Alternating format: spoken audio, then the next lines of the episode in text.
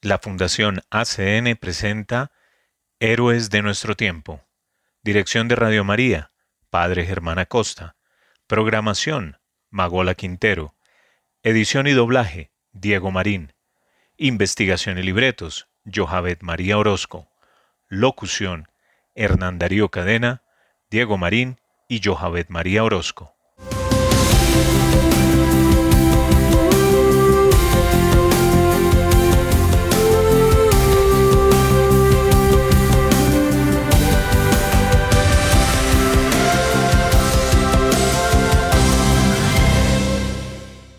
Bienvenidos a Héroes de nuestro tiempo, un programa realizado por la Fundación ACN. Acá visibilizamos a la iglesia sufriente y perseguida y tratamos de generar conciencia acerca de una realidad que muchas veces es ajena a nosotros, pero que sí ocurre. Además, le damos rostro al trabajo silencioso de hombres y mujeres de fe que viven el Evangelio. Vamos a escuchar De repente, interpretada por el grupo católico colombiano Maica canción que precisamente habla sobre la persecución a la iglesia.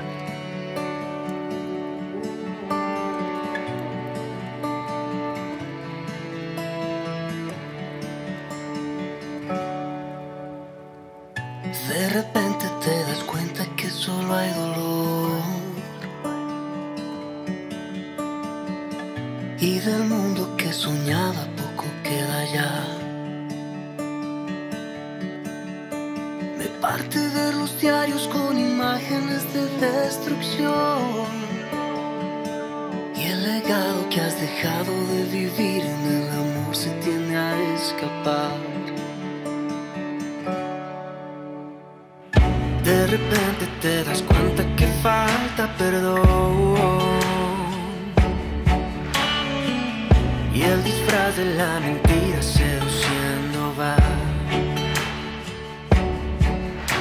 Más la madera, no quisiera la ilusión. Continuamos en nuestro programa donde hacemos un análisis y destacamos aquellos lugares en los que el derecho a la libertad religiosa es de los más vulnerados. En el episodio del día de hoy les traemos noticias, testimonios y vivencias de héroes que donan sus vidas para difundir el mensaje de salvación. Hoy, en nuestra sección ACN Noticias, escucharemos tres historias que nos deben a la realidad de la Iglesia en diferentes lugares del mundo. Atendamos. Arzobispo del Líbano, los musulmanes quieren que nos quedemos. En la arquidiócesis de Trípoli, Líbano, donde solo el 2% de la población es cristiana, la Iglesia promueve activamente el diálogo interreligioso con la población musulmana. Sin embargo, la arquidiócesis afronta grandes retos debido a la situación económica del país. Así lo ha explicado Joseph Souif, arzobispo maronita de Trípoli, en el transcurso de una reunión en Líbano con una delegación de la Fundación Pontificia Aid to the Church in Need, ACN.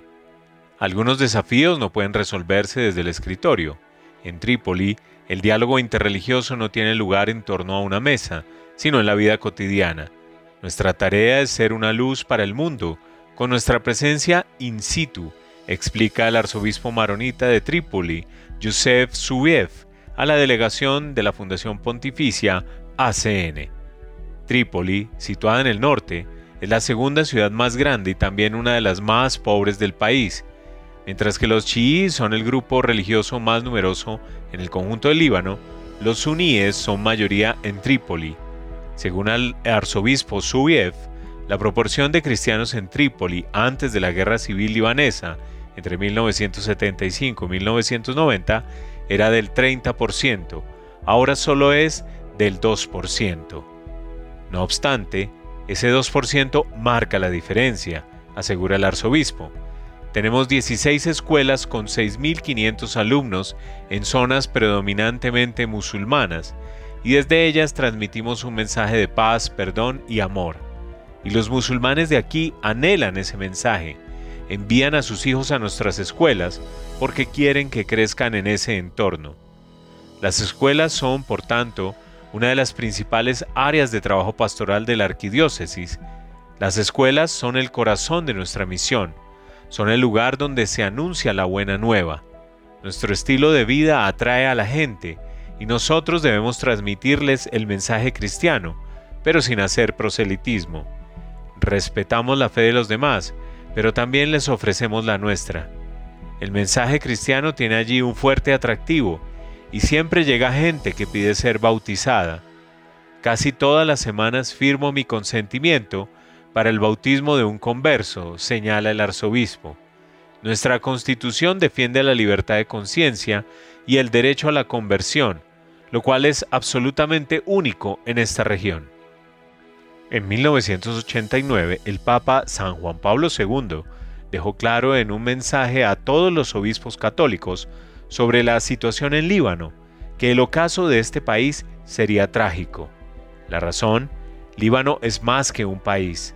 Es un mensaje de libertad y un ejemplo de pluralismo. El arzobispo Soviev lo confirma. Los musulmanes nos quieren aquí. A menudo nos dicen, solo junto a ustedes podemos ser conscientes de la plena identidad del Líbano. En Trípoli, la Iglesia está construyendo una cultura de la paz junto a los musulmanes, una cultura en la que se aceptan las diferencias entre las personas. Sin embargo, esta labor, al igual que el resto del trabajo pastoral de la arquidiócesis, está siendo puesta a prueba durante largo tiempo, pues desde el inicio de la crisis económica en 2019, los sacerdotes del Líbano luchan por sobrevivir.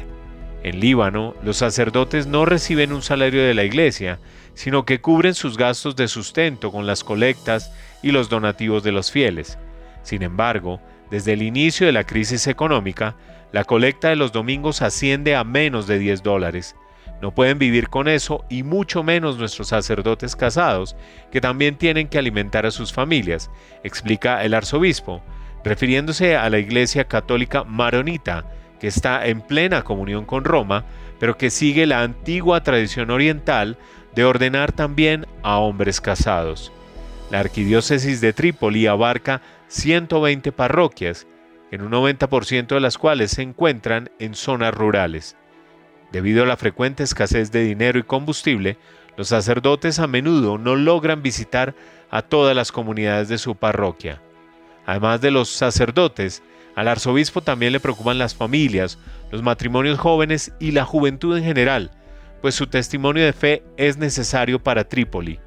Como la iglesia libanesa posee terrenos, la arquidiócesis maronita de Trípoli intenta ahora convertirlo en tierras de cultivo para ser más independiente económicamente, vender los productos agrícolas a la población local a precios bajos y crear puestos de trabajo para 200 cristianos de la zona. Así espera poder contrarrestar la emigración de los cristianos. La Fundación Pontificia Internacional ACN lleva muchos años ayudando a la arquidiócesis de Trípoli. En 2023 apoyó a 116 sacerdotes con estipendios de misa para garantizarles el sustento diario y sufragó sus gastos de seguro médico. Además, ACN también apoya la formación de futuros sacerdotes en Trípoli. Cristianos y musulmanes sacudidos por la violencia de Karanwala, dice el arzobispo Shaw al Parlamento británico. Un arzobispo pakistaní describió recientemente en Westminster el desgarrador sufrimiento de las familias cristianas tras los disturbios del año pasado y subrayó la importancia del diálogo interreligioso. En su intervención en un acto parlamentario organizado por la Fundación Católica ACN, presidida por Lord Alton de Liverpool, el arzobispo de Lahore, Monseñor Sebastian Shaw, relató sus encuentros con personas traumatizadas que lo perdieron todo durante los disturbios de Haranwala en la provincia de Punjab. El arzobispo Shaw visitó Haranwala después de que una turba de miles de personas arrasara iglesias y hogares cristianos el verano pasado.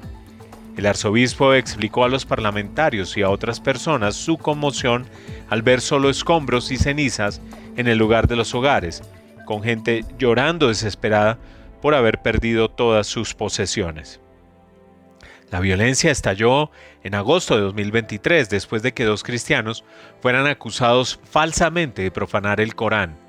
Una turba de miles de personas incendió y saqueó 26 iglesias y unos 90 hogares cristianos, lo que llevó a la Conferencia Episcopal Católica de Pakistán a describir la serie de atrocidades como la peor tragedia contra los cristianos jamás ocurrida en el país.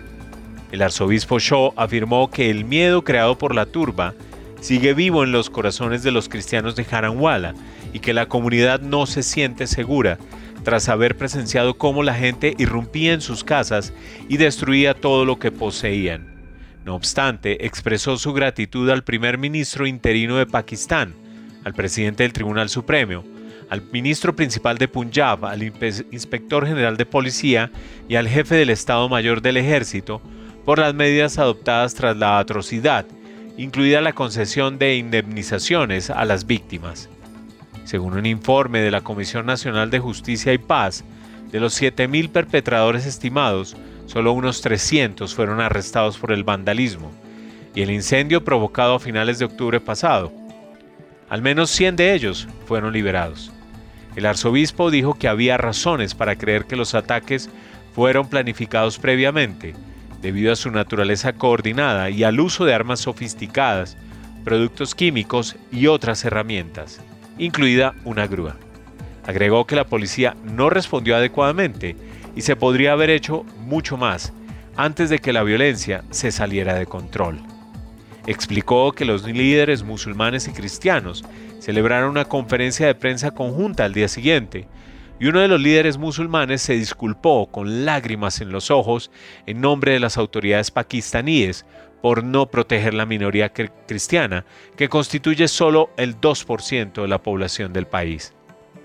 Miembro del Consejo Pontificio para el Diálogo Interreligioso, el arzobispo Shaw enfatizó la importancia de los cristianos y los musulmanes que trabajan juntos para promover una coexistencia pacífica.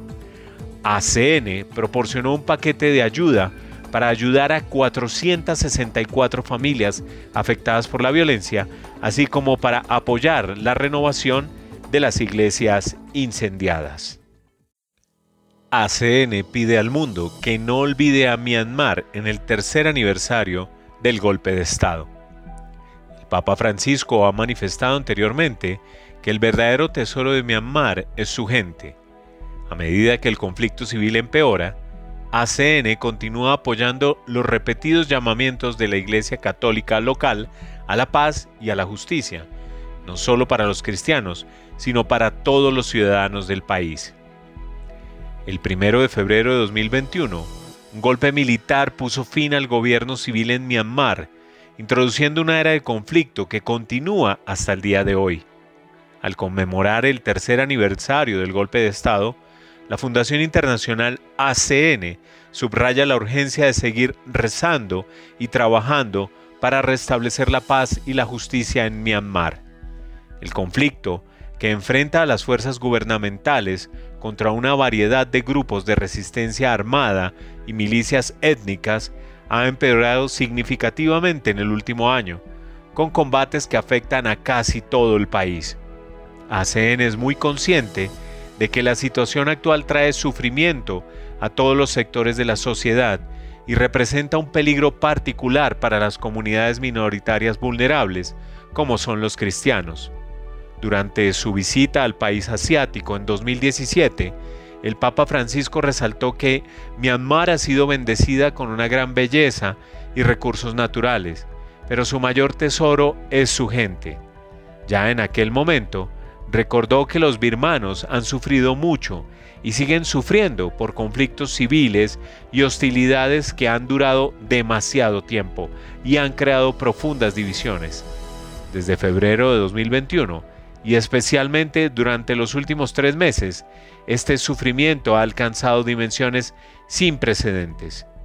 Con tantos conflictos de gran magnitud en el mundo actual, es fácil que Myanmar se convierta en otra contienda olvidada. Es fundamental que no permitamos que esto suceda. Instamos a la comunidad internacional a que intensifique sus esfuerzos para restablecer la paz y la justicia en el país. Todos los actores en este conflicto deben tratar de poner el amor a la paz y al prójimo por encima de las ambiciones y ganancias personales, dice Regina Lynch, presidenta ejecutiva de ACN Internacional. En este contexto es inspirador ver cómo los líderes de la iglesia, incluidos sacerdotes, religiosos y catequistas, siguen apoyando a su pueblo, llevando el consuelo y la gracia de Dios a las zonas más remotas, añade la directiva. Los testimonios que llegan a ACN describen cómo el país se está convirtiendo aparentemente en un estado fallido y la guerra está afectando a toda la comunidad, dejando a su paso destrucción, muerte y gran número de personas desplazadas, muchas de ellas ancianas, discapacitadas o madres con hijos. Conmovidos ante esta terrible realidad, ACN sigue pidiendo paz y respeto a la vida, independientemente de la religión. Caminan por un via crucis, siempre movidos por la esperanza en la resurrección de Jesucristo. Me contaron que se escucha cantar a los niños esta canción en los campos de desplazados.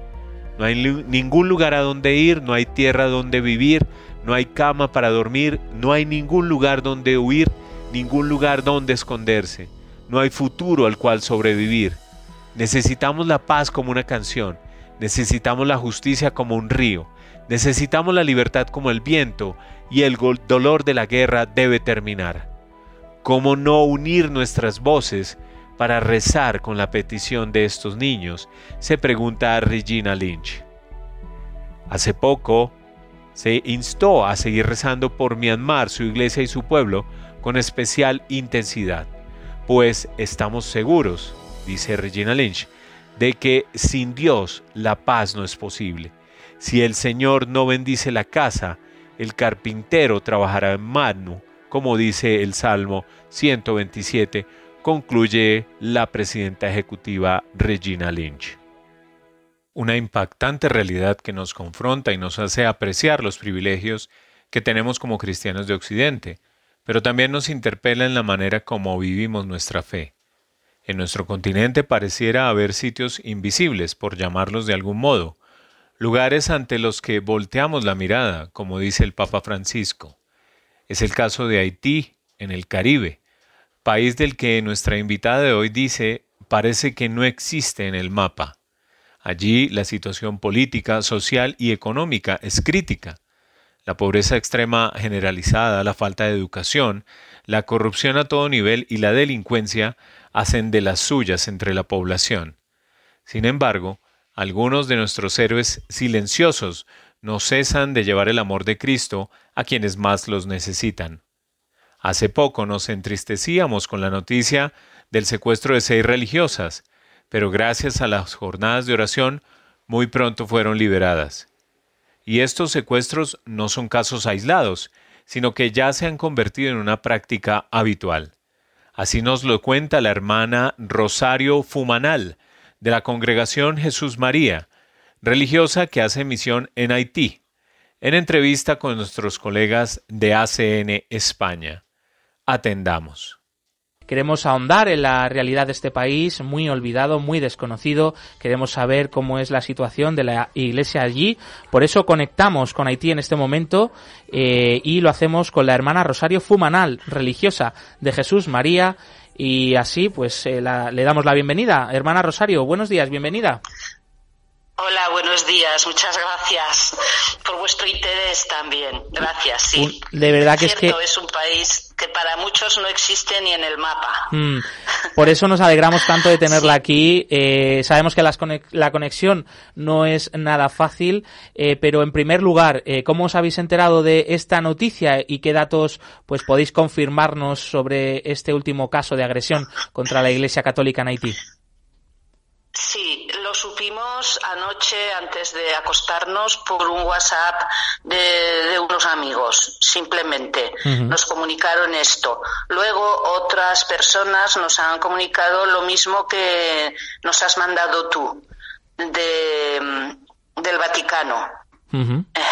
Y sabemos tanto como vosotros, no sabemos nada. No tenemos conexión directa con estas hermanas. Yo no he hablado nunca con ellas. Sé dónde tienen su casa, su colegio, pero la situación de, inseguridad de Puerto Príncipe nos ha impedido salir, conocer a gente, así que personalmente no las conozco. Claro, porque hermana. Todos estamos conectados. Claro, ¿cuál es. Y eh, gran alegría. Claro. De su liberación, desde luego. Eso es, nos unimos a esta, a esta alegría, bueno, una pequeña alegría, ¿no? En un mar eh, de, malas noticias, desgraciadamente, en los últimos años en este país, eh, porque, claro, también nos preguntábamos, eh, ¿cuál es la situación actual eh, del país para la audiencia en España, que desgraciadamente, pues, conocemos muy poco de allí? Sí, pues mira, es difícil el día a día, eh, porque las bandas armadas imponen su ley y, están luchando por controlar el territorio, sobre todo en la capital, pero también en el resto del país. Y es diferente en la capital y en las provincias. En la capital hay tiros día y noche entre las bandas rivales por dominar un territorio y con la policía. Y nunca sabes quién es quién. Desplazarse por la ciudad es muy difícil porque te puede pillar una bala perdida, te puedes encontrar en medio de una de estas refriegas y, fatal, fatal para ti. En las provincias, pues también repercute y mucho. Gente que ha salido de la capital y se han venido a provincias pero fíjate que es un problemón porque no hay casi transporte entre provincias y sobre todo con la capital. No hay autobuses, hay muy pocos, y los que se arriesgan porque les pagan a los bandidos para que les dejen pasar. Si no, nada. Te voy a hacer un, como una lista de, problemas que cada punto llevaría pues mucho rato de explicación. Claro, no, no, pero muy bien explicado. esto provoca muchas escuelas cerradas, muchos días las escuelas cerradas y otros establecimientos, mercados, bancos. Hay empresas que han cerrado, gente que se ha quedado sin trabajo, a miles. Problemas para comer cada día, muchos. La gente pasa hambre. Todos los precios han subido, los que pueden se van. Eh, el presidente de Estados Unidos eh, hizo un programa para varios países de América Central, entre ellos eh, Nicaragua, Cuba y Haití, y algún otro más, que le llaman el programa Biden, que facilitaba, facilita, porque sigue activo, que gente de estos países se pueda ir legalmente a Estados Unidos. Entonces, han llovido las demandas y mucha gente se ha ido. No podemos decir cuántos, pero, mm, pero se han ido miles. Por ejemplo, entre la policía dicen que se han ido 1.500 policías. Con los poquísimos que tiene este país, se han ido 1.500, porque están hartos de luchar y de que les maten a ellos también. Han muerto muchos policías en estas luchas. Muchos profesores se han ido también y, las universidades se han quedado algunas sin profesores y sin poder abrir algunas filiales, algunas filiales de, de las universidades. Han perdido muchos alumnos, como es lógico. Bueno, los transportes de mercancías por carretera, pues tienen muchísimos problemas porque los bandidos los atacan, eh, detienen los camiones, en fin, les extorsionan. La frontera con Santo Domingo está cerrada desde hace meses, la abren a, a intervalos, pero muy poquito, justo para que pase algún camión, pero problema.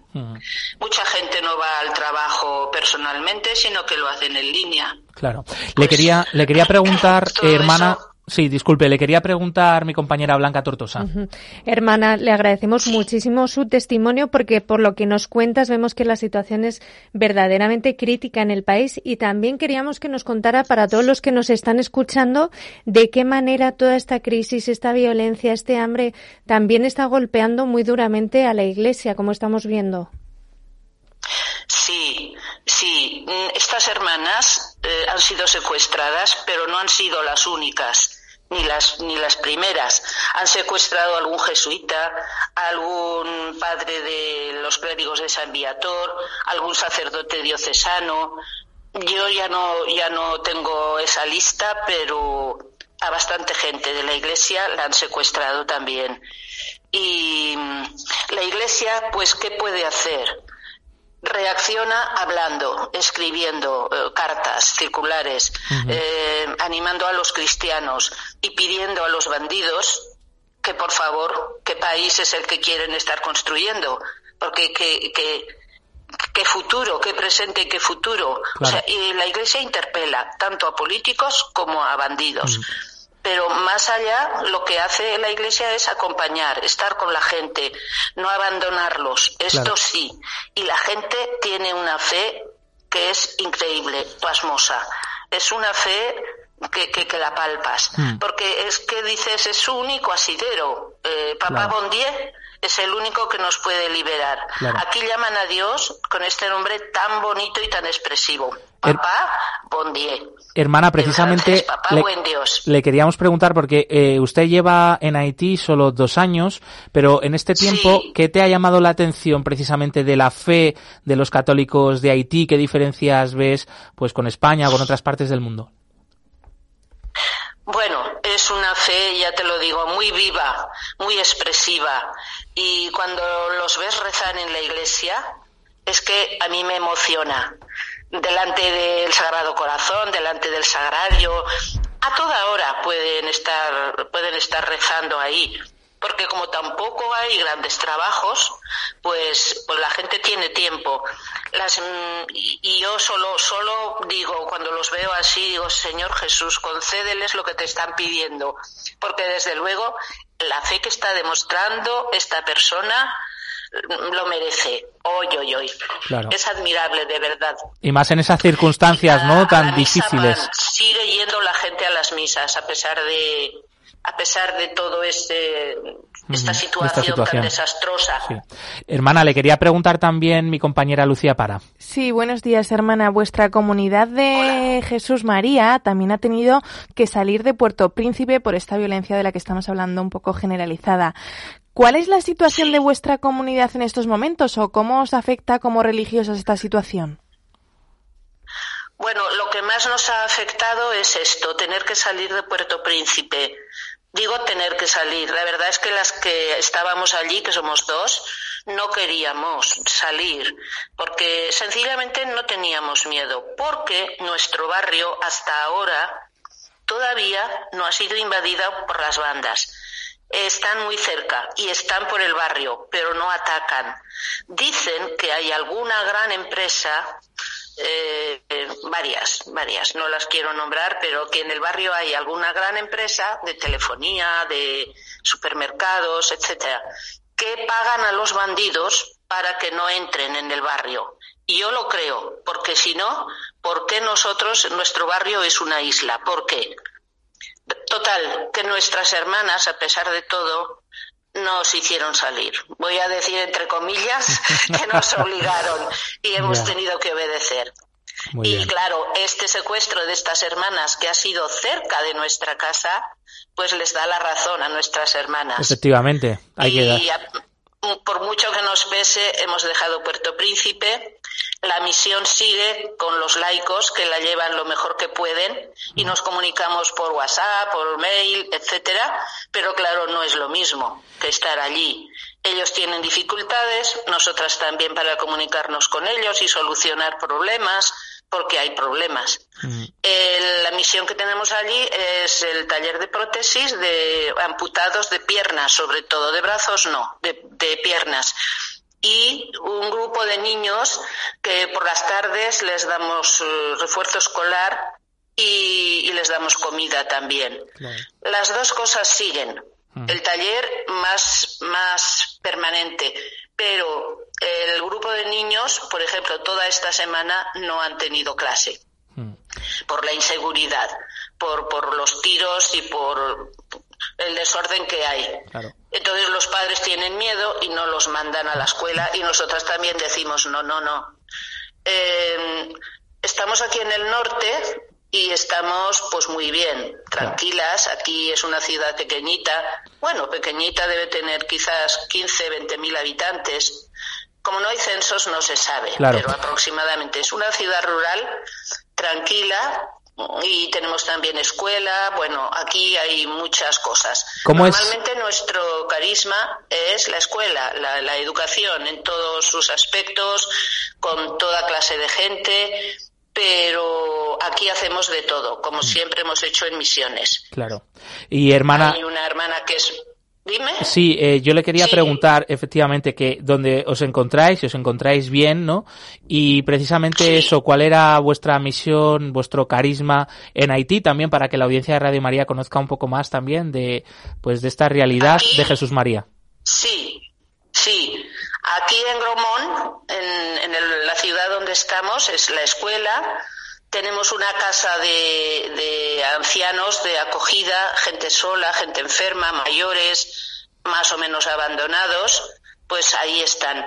Eh, tenemos reforestación, tenemos agricultura, proyectos agrícolas y pastoral y, yo qué sé cuántas cosas llevan estas hermanas nuestras. Eh, nosotras dos de Puerto Príncipe hemos venido a, añadirnos, a ayudarles, pero son ellas dos, americanas de Estados Unidos, las que han, han organizado y han empezado todas estas actividades que son, sin duda, muy importantes, muy importantes. Y para terminar, hermana. Y hay otra. Sí, para terminar, disculpe, eh, le queríamos preguntar también un último mensaje. Eh, que, mm, bueno, ¿qué crees que, les gustaría pedirnos a todos los católicos del resto del mundo, nuestros hermanos de Haití, si tuvieran la oportunidad de estar en este momento, en este programa, hablando con nosotros, ¿qué crees que nos pedirían? Ese último mensaje para acabar.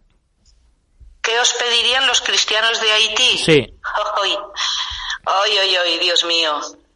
Pues solidaridad, ayuda, ayuda económica, ayuda de todo tipo, yo qué sé, no sé.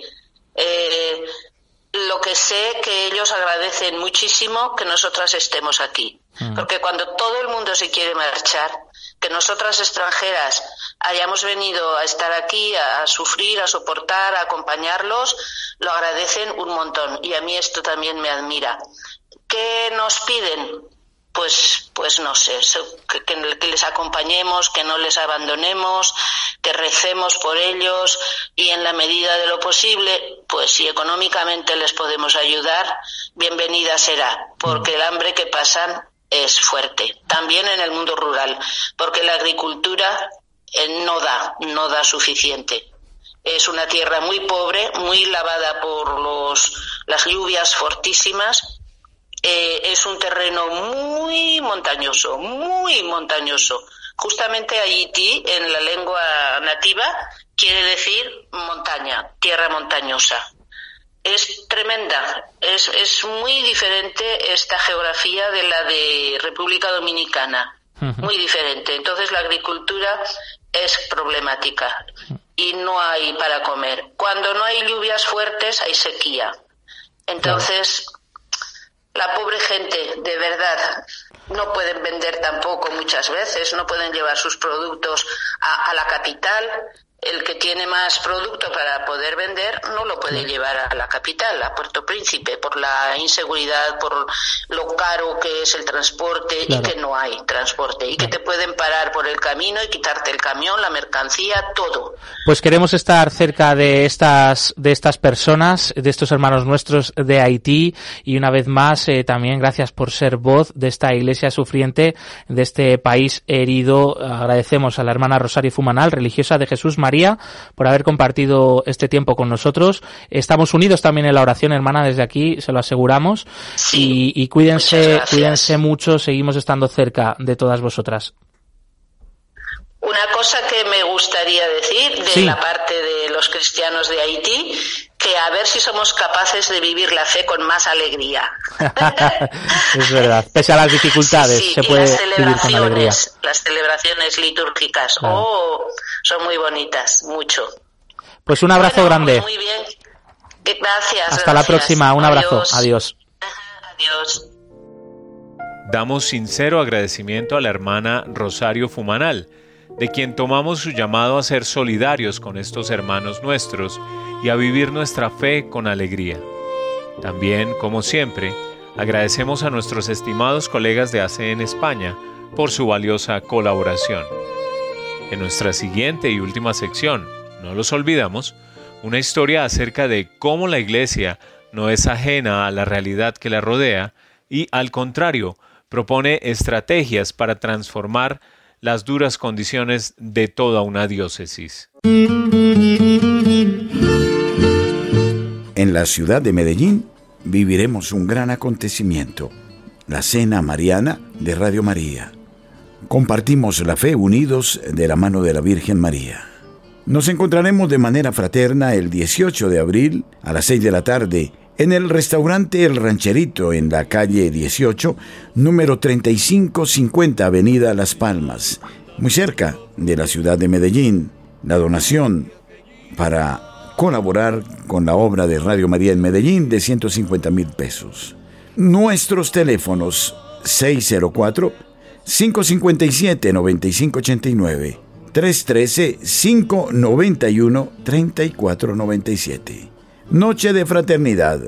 Radio María invita desde ahora a los oyentes de Medellín a unirse a la cena mariana el próximo 18 de abril, allá en la avenida Las Palmas de la Tacita de Plata.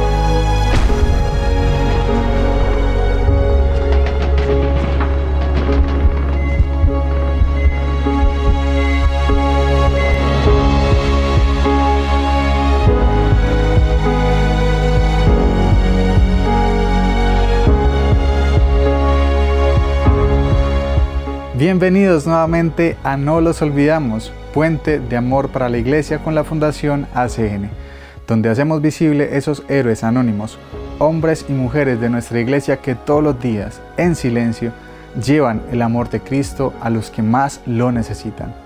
Acá también tienen voz la iglesia sufriente, necesitada y perseguida y aquellos personajes que no son ajenos a las dificultades que lo rodea y que trabajan de la mano con Cristo para transformar esa realidad. En esta ocasión tenemos la primera parte del testimonio de toda una provincia eclesiástica, la de Morelia, en Michoacán, México, en donde desde los obispos hasta los sacerdotes, afectados por la violencia ocasionada por la delincuencia organizada del narcotráfico y viendo a sus fieles padecer por esto, decidieron acercarse a su pueblo, fortalecer la vida pastoral y desarrollar un proyecto completo de diálogo por la paz.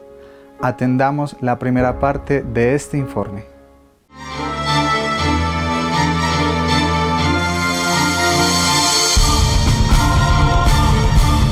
La paz se recupera en el corazón Concretamente en mi parroquia hacemos mucha oración por la paz.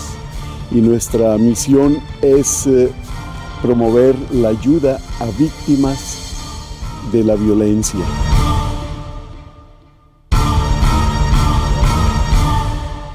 Como provincia eclesiástica iniciamos este gran proyecto de diálogo por la paz, por la realidad de violencia y de inseguridad que tenemos en Michoacán, en las diferentes diócesis de esta provincia, que son, son lugares en donde la violencia se da de una forma directa y en donde en un momento dado pues se requiere hacer expresiones de solidaridad y acompañamiento, sobre todo a las víctimas de las violencias. Y ahí empezamos un proyecto que sigue impulsándose entre los líderes religiosos, las autoridades civiles y la sociedad civil. Iniciamos un grupo pequeño, luego la Iglesia Católica empezó a hacer ya un proyecto concreto a través de los conversatorios, de los foros por la paz, hasta culminar en el diálogo nacional por la paz. Y entonces se ha iniciado un proceso de oración por la paz, y un proceso de diálogo con las instituciones, la policía, la seguridad pública, eh, los modos de capacitación y de preparación de la gente para poder eh, dar respuesta y colaborar en la seguridad y en la confianza. Creo que lo que saldrá de este encuentro van a ser cosas muy interesantes. Estábamos ahorita hablando con los de la pastoral social de la posibilidad de un centro de formación a nivel de provincia y un centro tanto presencial como virtual, impulsando y implementando talleres, diplomados, hasta alguna posibilidad de algún estudio ya más reconocido académicamente en contacto con las universidades. Y lo demás que surja creo que va a ser muy valioso.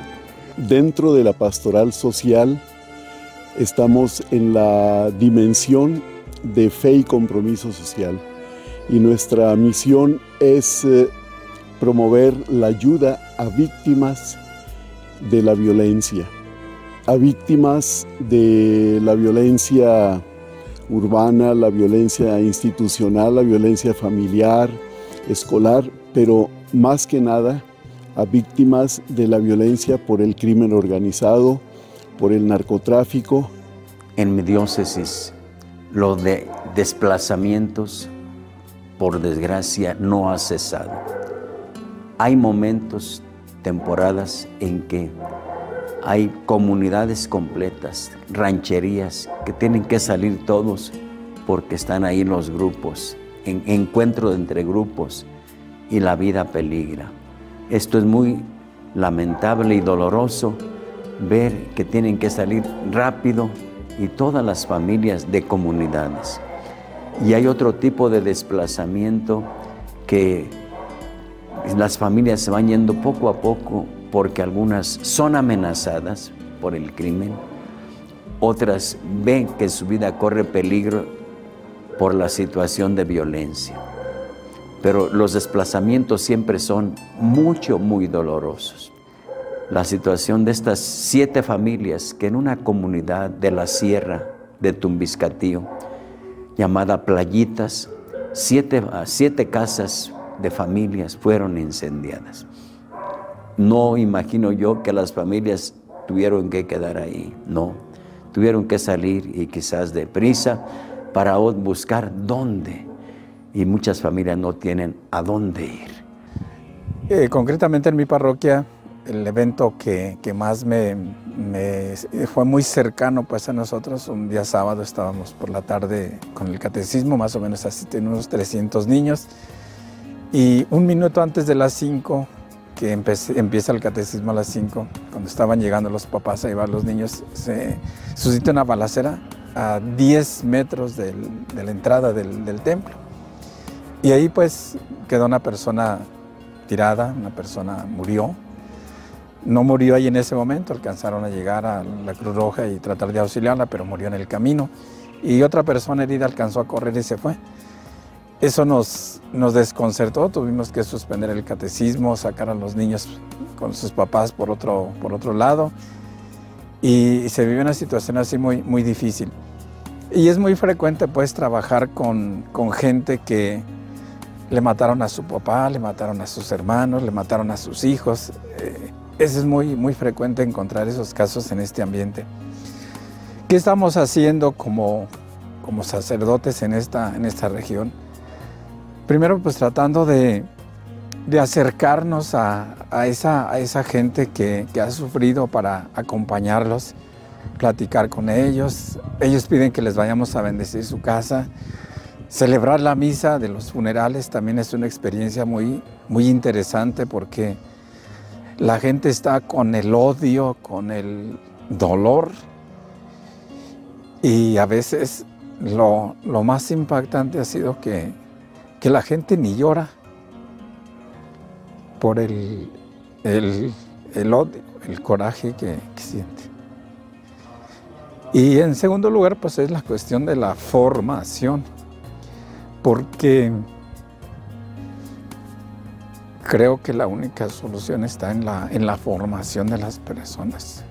Ir ayudando a que la gente piense de una manera menos egoísta, más generosa promover la fraternidad, la solidaridad entre las personas. Ese es el aspecto más, más importante que me interesa. Tenemos un fenómeno de violencia muy grande, muy extendido en México. La violencia ha tocado a la familia de una manera muy fuerte. Eso quiere decir que hay hijos de ellas que están desaparecidos y el corazón de madre los busca. Quieren para ellos que estén en un lugar donde ellas los recuerden y los vayan a visitar. La presencia nuestra con ellas es algo que ellas buscan mucho porque nosotros al acompañarlas queremos darles y hacerles participar, participantes de la esperanza, una esperanza de cada día y acompañarlas en esa esperanza activa que ellas están haciendo. Verdaderamente edificante escuchar a estos valerosos hombres que han encontrado en la Eucaristía, en la palabra, en los sacramentos y en la oración todo un equipamiento para fortalecer a su pueblo y para demostrar que la violencia no puede más que la paz auténtica que viene de Jesucristo. Aquí es donde una vez más agradecemos la ayuda de las manos generosas de muchos benefactores alrededor de todo el mundo, con los cuales podemos apoyar iniciativas como esta y construir puentes de caridad para que podamos decir continuamente, no los olvidamos. Este testimonio nos enseña cómo desde las pequeñas acciones se puede generar un gran impacto en la vida de muchas personas. En nuestra última sección del día de hoy, Dones de Esperanza, conoceremos la iniciativa más reciente de la Fundación ACN para ayudar a los cristianos perseguidos y necesitados en el mundo. Queridos amigos, sabemos que la situación del mundo, la situación actual, especialmente en Tierra Santa, es muy difícil. Para nosotros los creyentes, las armas espirituales son aquellas que podemos emplear. Ante todo la oración y la máxima oración, la más importante es la Santa Misa. Por eso te invito a que ofrezcas, a que pidas intenciones de misa para que muchos sacerdotes alrededor del mundo ofrezcan santas Eucaristías por la paz en Tierra Santa. Con esta invitación concluimos por hoy Héroes de nuestro tiempo. Muchas gracias por su compañía y su sintonía. Los animamos a ser puentes de amor y ayudar a que las manos de Dios sigan haciendo su obra en tantos lugares del mundo. Ingresa a www.acncolombia.org o www.acn-global.org y síguenos en nuestras redes sociales para que no te pierdas nada de nuestro contenido y conozcas las formas en las que tú también puedes secar las lágrimas de Dios donde quiera que Él llora. Cerramos con notas de esperanza con la canción La Alegría de Dios, interpretada por el grupo colombiano Maica. Escuchemos.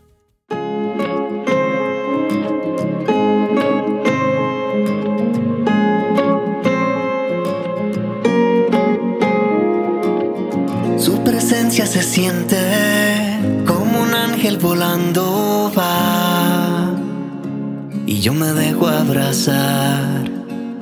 Cada día me levanto y mi amor por ti crece más y yo en ti esperaré y aunque el cielo se haga pedazos, nada me hará cambiar esto que siento yo por ti.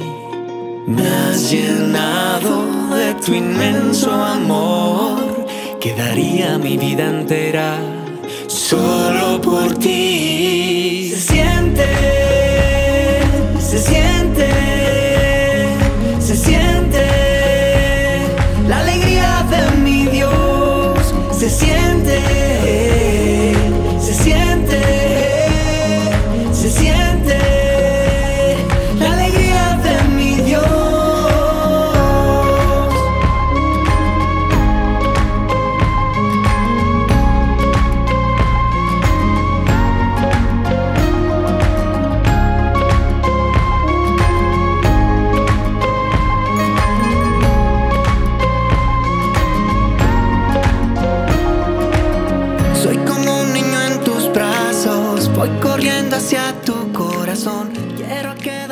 Fue Héroes de nuestro tiempo, programa realizado por la Fundación ACN Colombia para Radio María.